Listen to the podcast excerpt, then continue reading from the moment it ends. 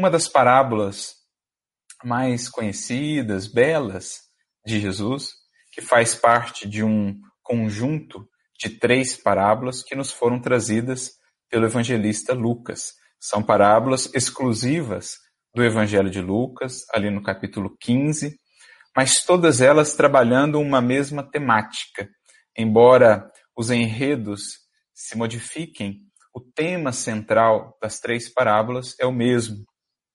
Jesus conta-nos essas parábolas depois que foi, digamos assim, questionado pelos fariseus, pelos escribas, pelos doutores da lei, sobre o porquê ele acolhia, sobre o porquê ele se aproximava dos publicanos, dos pecadores, das prostitutas, daqueles que o buscavam, ansiosos por renovação, por regeneração, arrependidos de descaminhos e ansiosos realmente por renovarem a sua vida, renovarem os seus caminhos. Então, diante desse contexto, como a gente vê logo no início do capítulo 15 do Evangelho de Lucas, Jesus conta uma série de parábolas, três parábolas, como disse, todas elas tratando de uma mesma temática central, que é o que nós buscaremos trabalhar aqui. A primeira delas, conhecida como parábola da ovelha perdida, em que nós temos lá o pastor que deixa as 99 ovelhas ali em segurança para ir buscar aquela uma ovelha que havia se perdido, que havia se afastado. Depois nós temos a parábola que será o nosso mote, será o nosso objeto de reflexão nesta tarde, que é a parábola da dracma perdida. Aquela mulher que, tendo dez dracmas, perde uma delas, e então acende a candeia, varre a sua casa e busca diligentemente aquela dracma perdida, até que achando-a, convida as amigas, as vizinhas, para que se alegrem com ela pelo fato de ter encontrado essa dracma perdida. E então, aquela que é conhecida como o Evangelho dentro do Evangelho, talvez a mais bela, mais rica, mais conhecida de todas as parábolas de Jesus, que é a parábola do filho pródigo, dirão alguns, ou a parábola do pai pródigo, dirão outros, ou a parábola dos dois filhos, porque temos ali três personagens principais, o Senhor, o, o pai ali representando o nosso pai, e os dois filhos, mais velho, mais novo, ambos com desafios a serem vencidos. Ambos com posturas inadequadas, equivocadas, que precisarão ser superadas. Naturalmente, Jesus figura naqueles dois filhos, no filho mais novo, os pecadores arrependidos que retornavam então a uma nova vida, que voltavam a buscar a Deus, ou seja, aqueles que se aproximavam da mensagem do Evangelho, que Jesus então os acolhia, e o filho mais velho, aquele que havia ficado na casa, teoricamente ou aparentemente servindo ao pai, mas que não conseguiam se alegrar com o retorno do filho mais novo, ou seja, presos ainda no orgulho, na vaidade, não efetivamente entregues ao serviço divino, ainda não conseguiam entender é, e acolher aqueles arrependidos que retornavam. Esse filho mais velho é o símbolo que Jesus apresenta dos fariseus, dos escribas, dos doutores da lei, aqueles que conhecendo muito a lei divina, que aparentemente servindo muitas vezes por aspectos exteriores do culto, da religiosidade,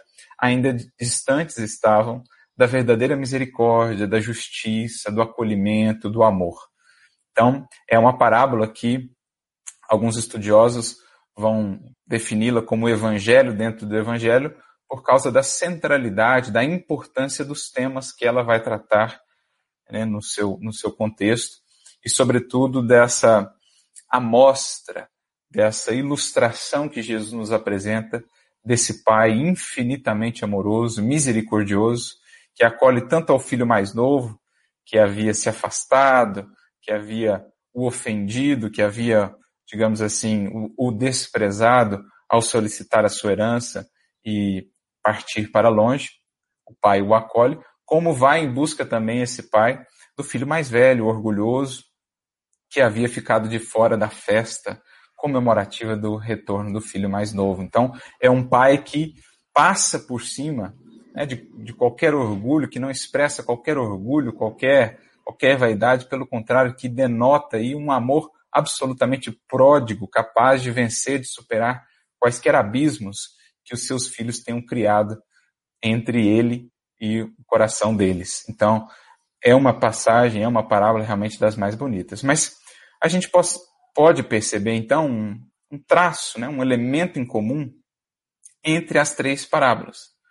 O que, que a gente percebe de comum nas três parábolas? Nós temos alguém que busca algo que está perdido.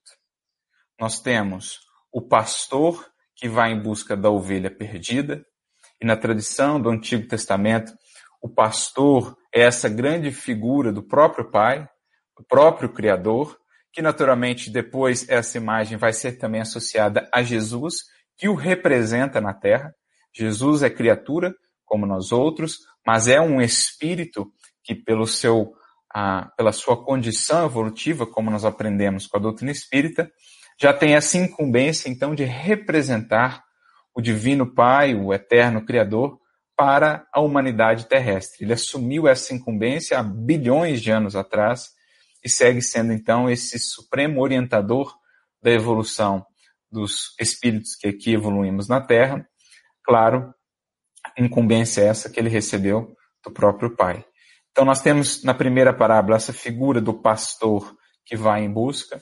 Na segunda parábola, seria como que a versão feminina da primeira parábola, se aquela primeira estava mais voltada ali, né, para o público masculino, que naquela época eram os pastores e tal, essa segunda está mais voltada para o público feminino. Naturalmente, Jesus vai trabalhar em sentido mais profundo também é, é, essas figuras, esses arquétipos, mas essa segunda parábola, é, Jesus vai apresentar esse Deus como uma mãe, né, como esse coração amoroso, esse coração feminino que também vai em busca da dracma perdida. Lembrando que a dracma era uma moeda, uma moeda grega, que era equivalente, mais ou menos, naquele tempo, ao denário romano, que era o pagamento, digamos assim, o salário de um dia de trabalho.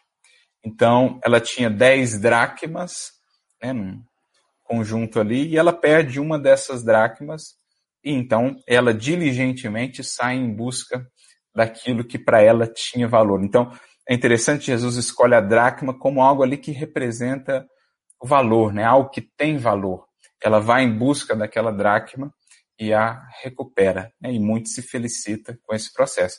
E na última parábola, aquela mais completa, naquela mais mais abrangente, nós temos um pai que busca também. Ele respeita o afastamento do filho mais novo, mas assim que o vê retornando, ele sai correndo em busca dele.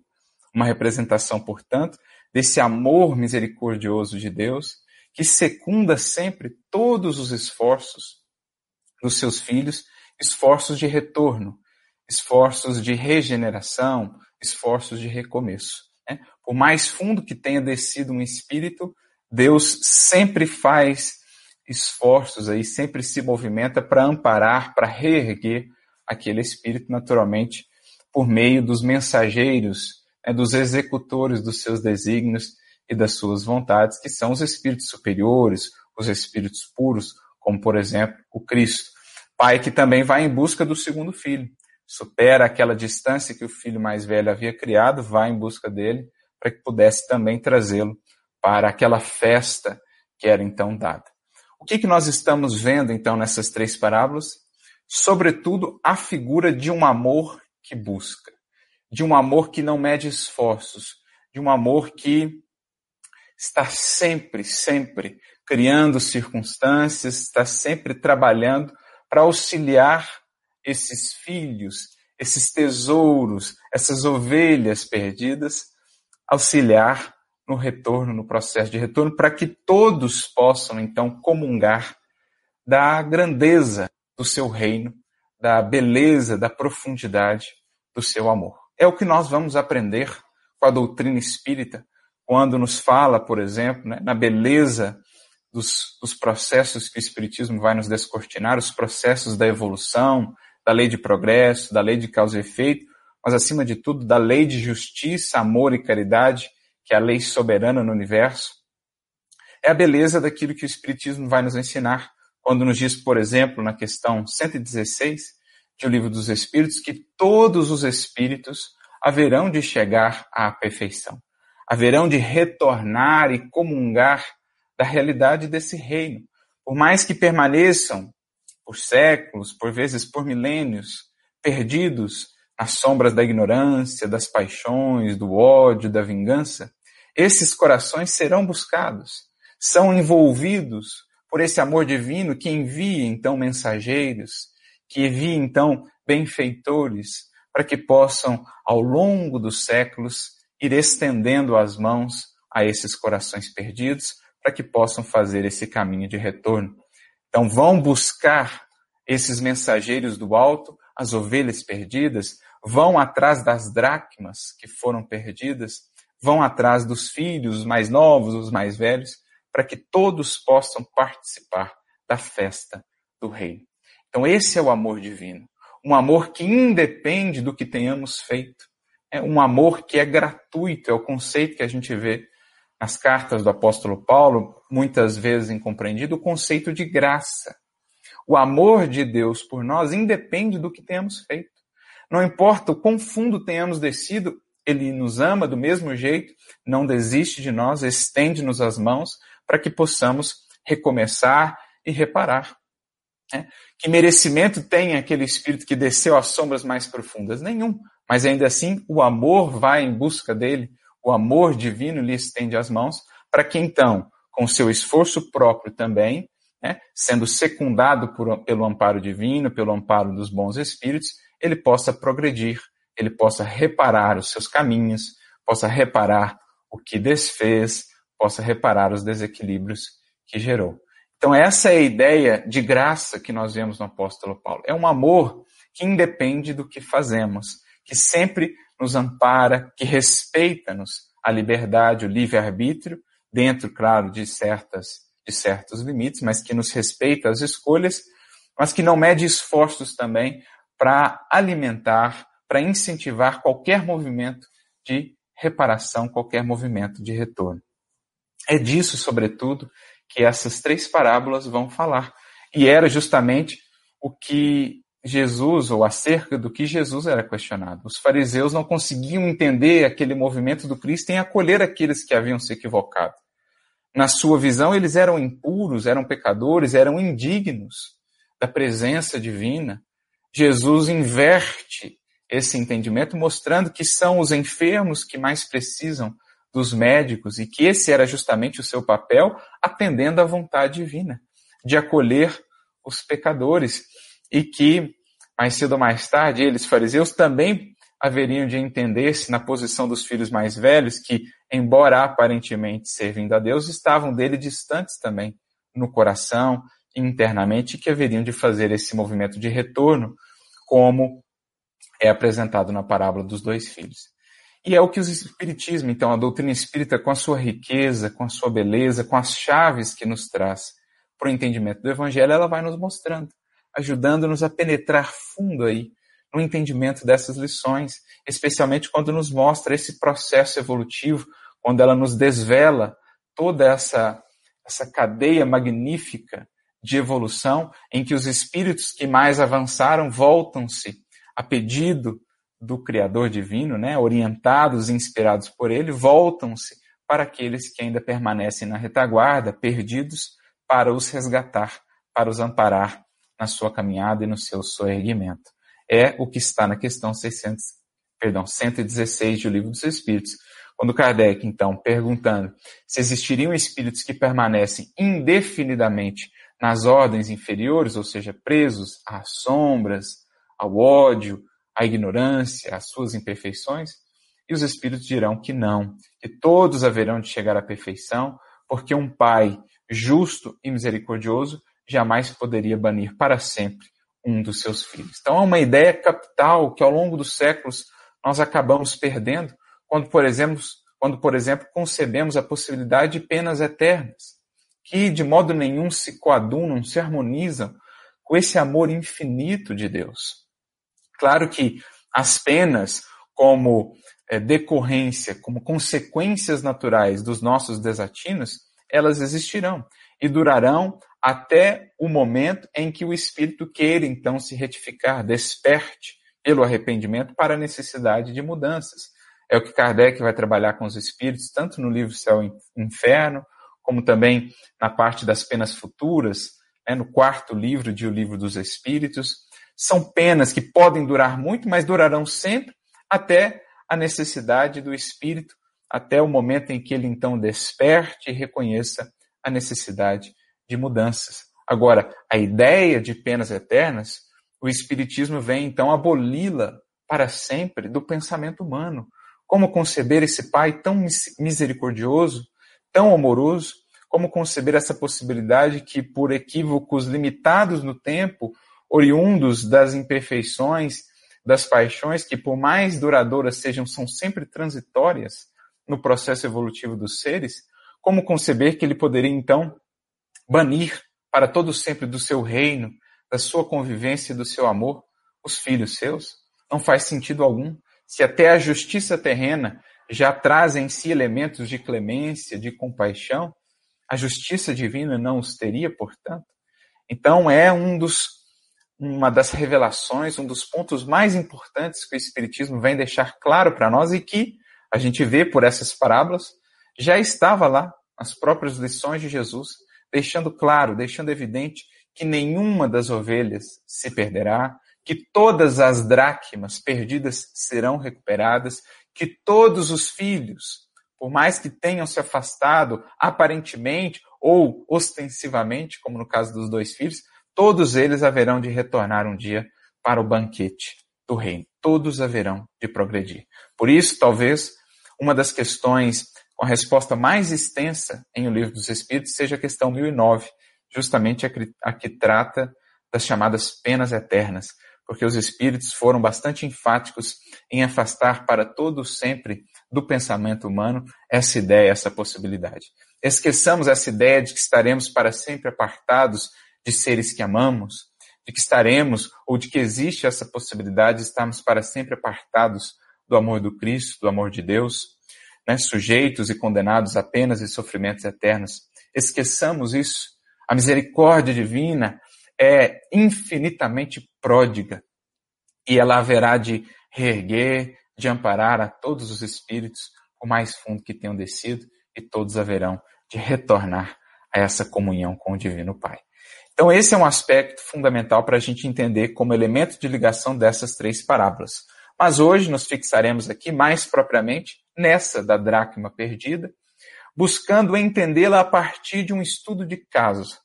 Ou seja, buscando trazer essa parábola para uma realidade prática, para um fato, um acontecimento em que nós vemos essa parábola ganhando vida. Então a gente vai trazer aqui alguns exemplos da obra psicográfica do nosso querido Chico, por exemplo, especialmente na obra de André Luiz, que vão ilustrar para nós o que é essa aplicação prática, então, da parábola da dracma perdida. Né? Mais uma vez, relembrando essa parábola que está no capítulo 15 lá do Evangelho de Lucas, mais propriamente dos versículos 8 a 10, uma mulher que tinha ali 10 dracmas e que, perdendo uma delas, acende então a sua candeia, varre a casa e busca de maneira diligente por essa dracma, até que, encontrando-a, convida amigas, vizinhas, para que pudessem então se alegrar com aquela sua alegria. E Jesus arremata a parábola dizendo, ou falando acerca da alegria que há nos céus por cada pecador que se arrepende, ou seja, por cada dracma que é recuperada e trazida de volta a esses tesouros do reino, a essa riqueza do reino divino, a essa riqueza do bem. Então, naturalmente, a gente já está percebendo que essa mulher ela vai ser uma representação tanto do Cristo, a gente pode ver nele como esse representante do Pai que foi então em busca das dracmas perdidas. Podemos ver ela representando o próprio Criador, né? Esse, esse Deus Mãe que também vai em busca das dracmas perdidas. Como podemos ver nessa mulher também uma representação dos espíritos já sublimados, que em nome do Criador, em nome do amor divino, também vão em busca dessas dracmas, em nome do Cristo também, os colaboradores do Cristo, que vão em busca dessas dracmas. Né? A mulher ou o feminino, que no contexto da Bíblia, do Antigo, do Novo Testamento, tem sempre essa conotação mais do sentimento, do coração, enquanto o masculino, o homem tem mais a figura da razão, do intelecto, ambos se complementando no processo evolutivo do ser. Todos nós já trazemos feições, né, desenvolvimentos nesses dois campos, no masculino e no feminino, no yin, no yang, Adão e Eva, eles se conjugam dentro de nós. Então, geralmente no contexto do evangelho, o masculino é mais associado aos progressos intelectuais, da razão, e o feminino associado aos progressos morais, aos progressos do sentimento e do coração.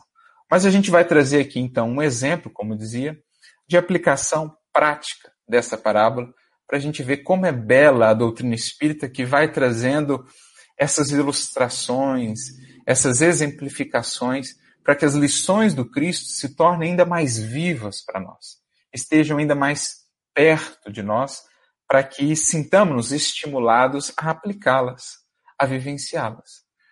E, de maneira muito interessante, os três exemplos que nós vamos trazer para ilustrar aí essa essa parábola da dracma perdida, três elementos que a gente vai usar aqui para fazer essa referência, vão tratar de espíritos femininos que então viveram essa parábola e, as, e a exemplificaram para nós na prática. Né? E o primeiro deles, o mais significativo, está no livro Libertação. No capítulo 3, nós vamos trazer aqui um trecho, mas apenas para fazermos uma breve contextualização. O livro Libertação vai girar muito em torno de uma figura ali, que é a figura de Gregório, que era um espírito que há muitos séculos se encontrava nas sombras, coordenando falanges trevosas. Ele que havia, né, na sua última encarnação, tido uma importância muito grande no campo da religião e que havia se equivocado muito. E estava já há muitos séculos preso nesse processo sombrio e coordenando muitos espíritos. E esse personagem, essa figura, ele vai ser então amparado, né? Ele vai ser então buscado pelo amor divino, especialmente na figura aí daquela que havia sido sua mãe, Matilde, que há séculos então aguardava uma ocasião mais propícia para poder de fato ir em busca desse coração amado e trazê-lo de volta. Aí a gente já vai vendo a conotação aquela que perdendo uma dracma, acendeu então a candeia. Que candeia?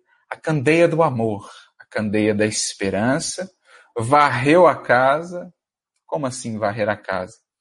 Cuidou da sua casa interior, varreu, a purificou, ou seja, seguiu progredindo, seguiu trabalhando pacientemente, esperando a ocasião propícia né, para poder, de fato, alcançar e trazer de volta essa dracma. Então, buscou diligentemente aquele coração por séculos até que surgisse a ocasião mais propícia.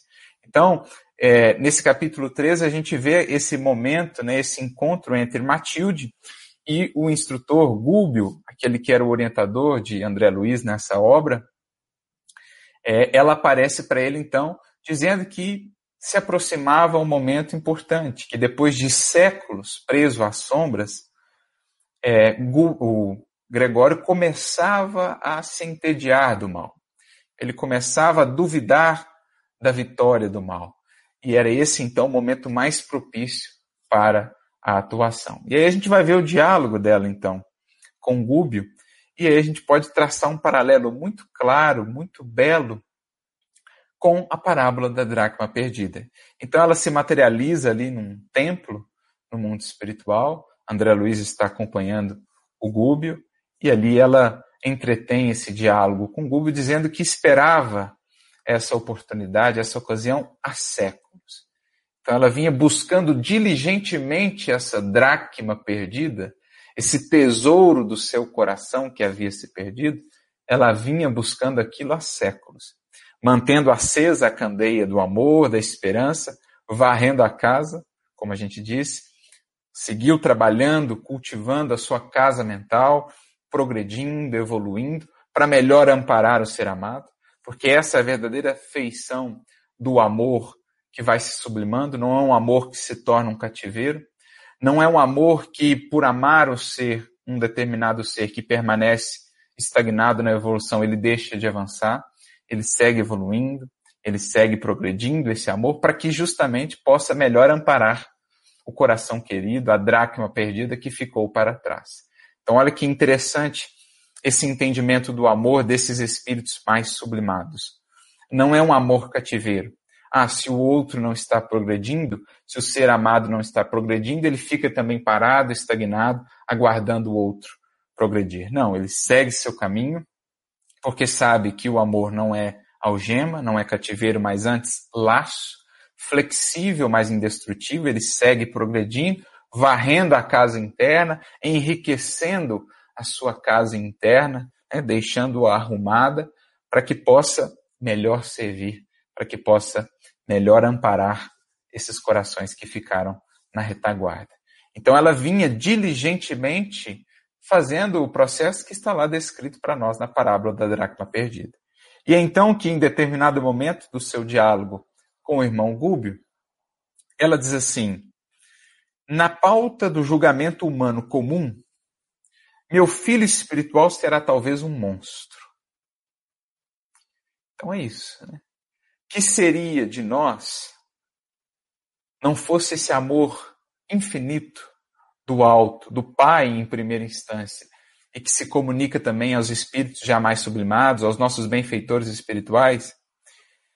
Esse amor infinito que, mesmo quando somos rotulados por monstros, mesmo quando descemos aos mais obscuros abismos do crime e dos equívocos, vai lá esse amor e estende as mãos. Que seria de todos nós não fosse esse amor? Poderemos não estar nessa condição na presente encarnação, né? poderemos não ter equívocos assim tão graves, talvez, mas e o nosso passado? Quem poderá alegar aí ou defender um passado incólume? Quem poderá apresentar-se como tal?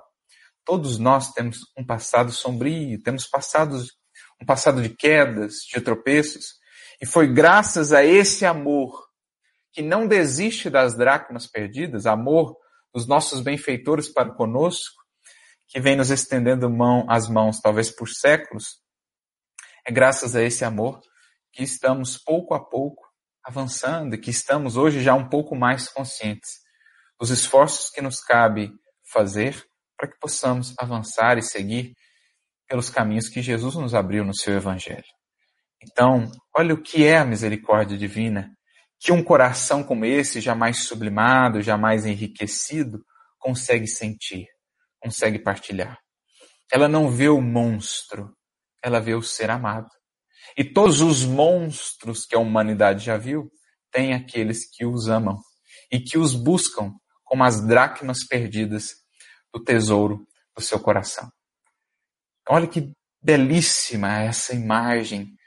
Né? Quão profundamente consoladora ela não é. Não existem seres perdidos, não existem seres desamparados.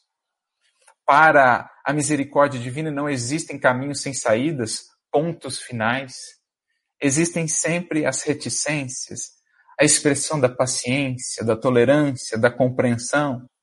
Claro, há a face da justiça, que faz com que cada um lide com seus descaminhos, com seus desatinos, muitas vezes escolhendo a dor e o sofrimento, mas a afeição maravilhosa da misericórdia e do amor, que nunca, jamais, em hipótese alguma, desiste de um filho seu. Que para além do monstro vê sempre o espírito caído, o enfermo espiritual, que precisa ser recomposto, que precisa ser buscado, a ovelha perdida, a dracma perdida, o filho distante ou o filho mais aparentemente próximo, mas também distante. Essa é a visão que Jesus nos transmite do Pai no Evangelho. Como então conceber penas eternas? Como então não desenvolver Quanto mais consciência vamos ganhando, compaixão por aqueles que caem, ao invés de ódio, ao invés apenas de condenação, de julgamento, de expurgo, como não ter para com eles cada vez mais, né, o espírito na medida em que vai galgando os degraus, vai tendo para com esses cada vez mais um olhar de compaixão, um olhar de misericórdia. Por isso ela prossegue: para mim, contudo, é a joia primorosa do coração ansioso e enternecido. Olha a expressão que ela usa, é a joia que foi perdida, é a dracma que foi perdida, mas o que eu quero recuperar para o escrínio, para o cofre do meu coração. Penso nele, qual se houvera perdido a pérola mais linda num mar de lama. Alguma ressonância, alguma proximidade com a parábola da dracma perdida? É essa parábola ganhando vida diante dos nossos olhos, diante do nosso coração, a partir desse exemplo tão lindo que nos é trazido aqui por André Luiz. Dessa Matilde que encarna, então, aquela personagem da parábola, que acendendo a candeia do amor e da esperança, mantendo-a bem acesa, vai à casa e vai em busca da dracma perdida de maneira diligente. Então, para mim, é como se houvera perdido a pérola mais linda no mar de lama, no mar de lama, e tremo de alegria ao considerar que vou reencontrá-la. Como é que está lá na parábola? Quando ela vê que vai reencontrar a dracma, que quando ela vislumbra ali a dracma, ela convida os amigos, os vizinhos, para que pudessem se alegrar com ela. E aí a gente se relembra de uma fala né, do próprio, é, também numa obra do André Luiz, desta vez na obra Ação e Reação, uma fala do instrutor Druso, está lá no capítulo 2 do livro Ação e Reação, quando ele diz assim: Poderíamos acaso encontrar maior felicidade que a de subir alguns degraus no céu para descer com segurança aos infernos, de modo a salvar aqueles que mais amamos, perdidos hoje, quais nos achávamos ontem nas furnas da miséria e da morte? Por isso aquela alegria expressa na parábola, a alegria dos anjos no reino por cada pecador que se arrepende, a alegria que é compartilhada entre eles. Então, cada um desses a buscar suas dracmas perdidas, convida amigos e vizinhos para que possam partilhar dessa alegria do reencontro, dessa alegria do retorno. E é o que, de certo modo, a Matilde está fazendo, convidando Gube, André Luiz, toda uma equipe para que pudessem auxiliá-la nesse resgate da dracma perdida que era ali Gregório, essa pérola mais preciosa ao seu coração. Então essa fala de Druso nos lembra também uma outra, agora do benfeitor Calderaro, lá no livro No Mundo Maior, no capítulo 17, quando ele diz que uma das maiores alegrias dos céus é a de esvaziar os infernos. É disso que essas três parábolas estão nos falando, e mais propriamente aqui, a parábola da dracma perdida. Dos seres que já avançaram mais nessa grande escada de Jacó, nessa grande jornada ascensional, que já avançaram mais nas conquistas do sentimento, daí a figura da mulher, né, nas conquistas da emoção, da sensibilidade, da compaixão, e que por isso mesmo sentem alegria em voltar sobre os próprios passos para estenderem as mãos, acendendo aí a candeia do amor e da esperança, varrendo né, a, todos os desafios, todos os, os empecilhos do caminho e buscando diligentemente essas dracmas perdidas. Por isso que Matilde prossegue então dizendo, né? Não é a paixão doentia que vibra em minhas palavras. É o amor que o Senhor acendeu em nós desde o princípio. O amor que o Senhor acendeu em nós. Qual é a característica desses espíritos que avançam na senda de evolução?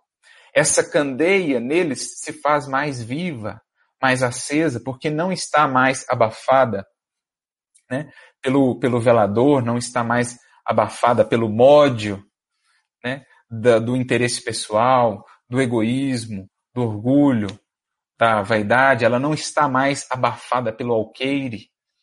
É a candeia que já é colocada no candeeiro, é a candeia que acesa ilumina outros corações e outras vidas. É a candeia do coração que já se uniu mais profundamente em comunhão com o divino Senhor da vida e que por isso irradia cada vez mais longe. É a candeia do amor, é a candeia da misericórdia. Então não era a paixão que aprendia a Gregório.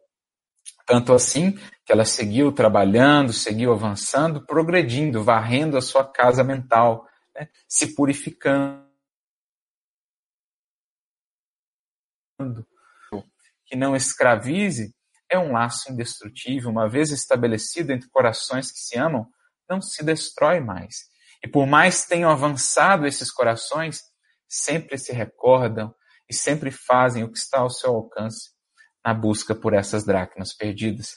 Por isso a gente se recorda também do exemplo de Alcione, que lá logo no primeiro capítulo do livro Renúncia, quando ela solicita o seu benfeitor, né, o seu orientador espiritual Antênio, ela solicita uma nova reencarnação na Terra, ela que já estava lá no sistema de Sírios, aprendendo, né, desenvolvendo, ela então solicita essa reencarnação na Terra para amparar corações queridos, não somente Pollux, que é o mesmo Sírio lá do livro 50 anos depois, mas também toda aquela família espiritual, lembrando que Alcione é a mesma Célia do livro 50 anos depois, e muitos dos personagens dos 50 anos depois, vamos vê-los reencarnados no livro Renúncia.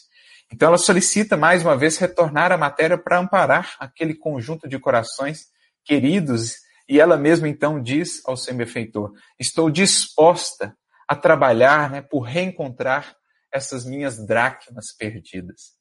Alcione, que volta lá de Sírios, né, até mesmo, digamos assim, questionando ou, ou até mesmo insistindo com o benfeitor Antênio, que não considerava muito propícia aquela reencarnação, mas ela faz questão, ela insiste, ela roga, ela pede e acaba então conseguindo a autorização.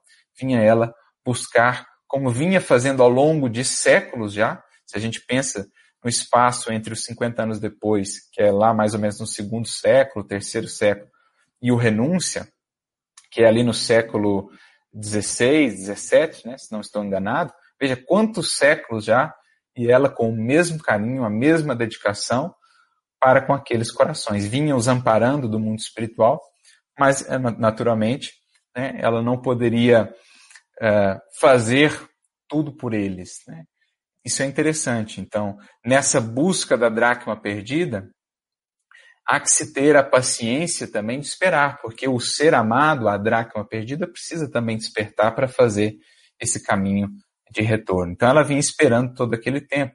Como também um outro exemplo que a gente gostaria de destacar, desta vez na obra Entre a Terra e o Céu, ali no capítulo 23, capítulos 22, 23, em que somos apresentados a figura de Irmã Clara, também como Matilde, como Alcine, um espírito já com grandes conquistas né, do sentimento, com grandes progressos morais, e Irmã Clara que amparando ali uma mãe que se recompunha no mundo espiritual para ajudar os seres queridos que mantinham-se na matéria, ela então diz para essa mãe: Rejubila-te, minha filha, porque há 22 séculos eu aguardo esses minutos radiosos, né, de, de vez que os corações que me são queridos ainda não se voltaram para o meu.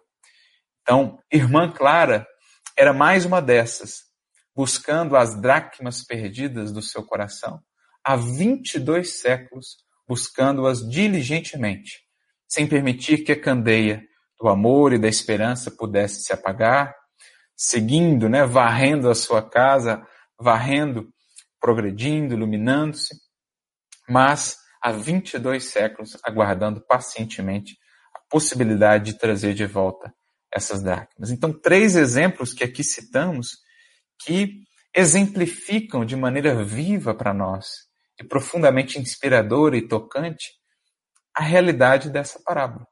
Corações sublimados que já sentindo mais acesa em si essa candeia do amor e da misericórdia divina, trabalham diligentemente por resgatar essas dracmas. Por isso, voltando aqui à fala de Matilde, lá no capítulo 3 do livro Libertação, estamos presos diante de Deus pelo magnetismo divino, tanto quanto as estrelas que se imantam umas às outras no império universal. Não encontrarei o céu sem que os sentimentos de Gregório se voltem igualmente para a eterna sabedoria. Ou seja, não há felicidade completa se não estiverem ali juntas, reunidas, todas as dracmas. Esse que é um símbolo bonito também. Né? Ela tinha ainda nove dracmas, mas faltando uma, a felicidade não estaria completa. De que adianta ter todos os corações queridos lá nesses reinos do infinito, se aquele filho muito amado, que há séculos permanece na sombra, não está ali, participando, comungando daquela alegria. Por isso, a felicidade no reino, a felicidade nos céus, ela só é completa quando de fato está completa a reunião dos corações que já se imantaram pelos laços do amor. Por isso que esses espíritos que avançam voltam sempre né, e se dedicam ao amparo, a, ao serviço àqueles que ainda permanecem presos às sombras do erro, dos equívocos. Por isso, como nos disse lá o benfeitor Calderaro no livro No Mundo Maior, uma das maiores alegrias dos céus é justamente a de esvaziar os infernos. E é por isso que essas regiões sombrias e esses planetas, como a Terra, de uma condição ainda muito distante dos planetas ditosos, dos mundos felizes e celestiais, são tão visitados por esses espíritos sublimados que aqui vêm em missão de amor, né? sendo aí representantes dessa misericórdia divina que a nenhum filho desampara, que nenhuma dessas dracmas esquece e que quer trazê-las todas a essa alegria do reino. Por isso, a impossibilidade de conceber um banimento eterno de um filho que seja do Pai Criador. Né? Todas as ovelhas, dirá o Cristo, e isso ele deixa bem claro no Evangelho, chegarão a esse redil paterno, a esse redil divino. Nenhuma das ovelhas a ele confiadas se perderá. Naturalmente que algumas, de acordo com as suas escolhas, serão relocadas a outras escolas, a outros redis, a outros pastos, onde poderão ali se nutrir dos recursos evolutivos de que precisam, onde poderão ali aprender, mas lá também serão conduzidas por pastores que expressam aí essa condução e essa misericórdia divina. É o que agora estamos vivendo na Terra. Alguns espíritos serão realocados, como outrora ocorreu na Terra, quando espíritos vieram lá no sistema de capela para o planeta terrestre, mas sempre tutelados pelo amor. Nenhum jamais estará abandonado. Alimentamos, prossegue ela, na criação, com os raios de vida imperecível que emitimos uns para com os outros. Então nós nos nutrimos dessa troca de uns para com os outros. Por isso, a felicidade verdadeira, a alegria verdadeira, ela nunca nasce no insulamento. Ela nasce no compartilhamento, na partilha. Naturalmente que a felicidade, dirá Kardec, nos dirão os espíritos, ela é inerente ao grau de progresso de cada espírito, ao seu nível de depuração. Mas ela só se mantém, ela só se sustenta, porque esse espírito, quanto mais consciente, mais integrado está também ao serviço do bem, ao serviço do amor. Porque ele sabe que a felicidade, a alegria verdadeiras somente vicejam, somente frutificam, como nos dirá Eurípides Barçanufo, na partilha, na fraternidade. Como surpreender a perfeita ventura se recebo do Filho amado tão somente raios de forças em desvario. Então, por essa própria descrição que André Luiz aqui nos traz, pela própria fala de Matilde, a gente vê esses vínculos estreitos entre esse acontecimento, essa ilustração e a parábola que lá nos foi trazida por Jesus. Parábola esta que é revivida todos os dias, todos os instantes no universo infinito, porque falanges imensas, inumeráveis de espíritos amorosos e misericordiosos não descansam na tarefa do bem, na tarefa aos sofredores, sejam eles encarnados, sejam eles espíritos mergulhados nas regiões depuradoras do mundo espiritual. Essa parábola segue sendo recapitulada instante após instante, pois em toda parte no universo vamos encontrar esses espíritos diligentemente buscando dracmas perdidas. E por isso, mais adiante, ela fala com Gúbio os planos que eles mantinham para uma encarnação próxima, em que ela voltaria à matéria na condição de mãe do Gregório, que reencarnaria com ela para iniciar o seu processo de reparação. E ela então diz, em determinado momento: Até lá, porém, Gúbio, compete-me trabalhar muito, ou seja, busca diligentemente, e sem desânimo, com incessante aproveitamento das horas. Moverei as cordas da intercessão sublime, mobilizarei os meus amigos, rogarei a Jesus a fortaleza e a serenidade. Então, olha só que interessante. Moverei as cordas da intercessão sublime, mobilizarei os meus amigos. O que faz lá a personagem da parábola? Na hora que ela identifica a dracma, na hora que ela percebe ali onde está a dracma, ela mobiliza, ela chama amigos, vizinhos. Uma maneira de representar também esse auxílio né, coletivo, em conjunto, essa mobilização de vários corações que esses espíritos adiantados, esses espíritos superiores fazem e realizam no mundo espiritual a fim de auxiliarem aqueles que ainda permanecem perdidos. É o que ela fez. Ela chama Gúbio, André Luiz, toda uma equipe de trabalho se desenvolve ali para amparar Gregório e, naturalmente, para amparar uma série de outros espíritos que sofriam a influência perniciosa de Gregório, seja operando no mal, ou sejam aqueles que eram as vítimas daquela sua falange. Então, há essas intercessões, né, essa mobilização de vários corações para resgatar essas dracmas perdidas. Então, por meio dessas passagens, amigos, e aqui a gente vê melhor a beleza e a grandeza da doutrina espírita, as chaves das quais Kardec nos falava, que o Espiritismo nos traz para podermos penetrar mais fundo no sentido das lições do Evangelho de Jesus, aqui a gente vê a beleza do que é esse amor pródigo, essa misericórdia infinita de nosso Pai que respeitando as nossas escolhas, as nossas liberdades, nem por isso deixa deixa-nos abandonados ou desiste de nós a partir ou apesar dos nossos equívocos. Segue ele enviando esses corações queridos, esses corações que já acenderam a candeia do amor e que seguem estendendo as mãos para cada um de nós, para que possamos nos reerguer e avançar pela senda do progresso.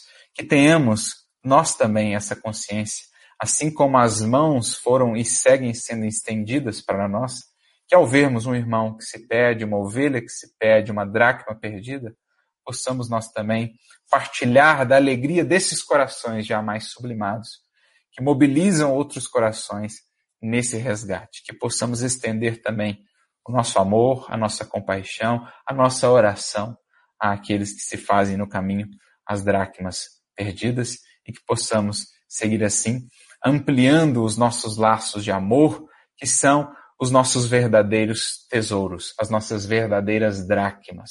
O que realmente tem valor para o espírito na eternidade são os laços que ele pôde construir. Como Jesus disse a Simão Pedro, os afetos da alma são os laços misteriosos que nos conduzem a Deus.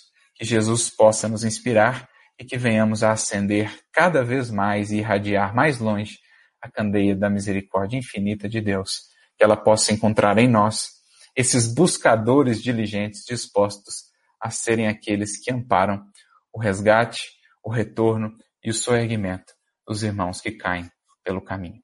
Um grande abraço para todos, que a paz do Cristo esteja sempre com cada um de nós.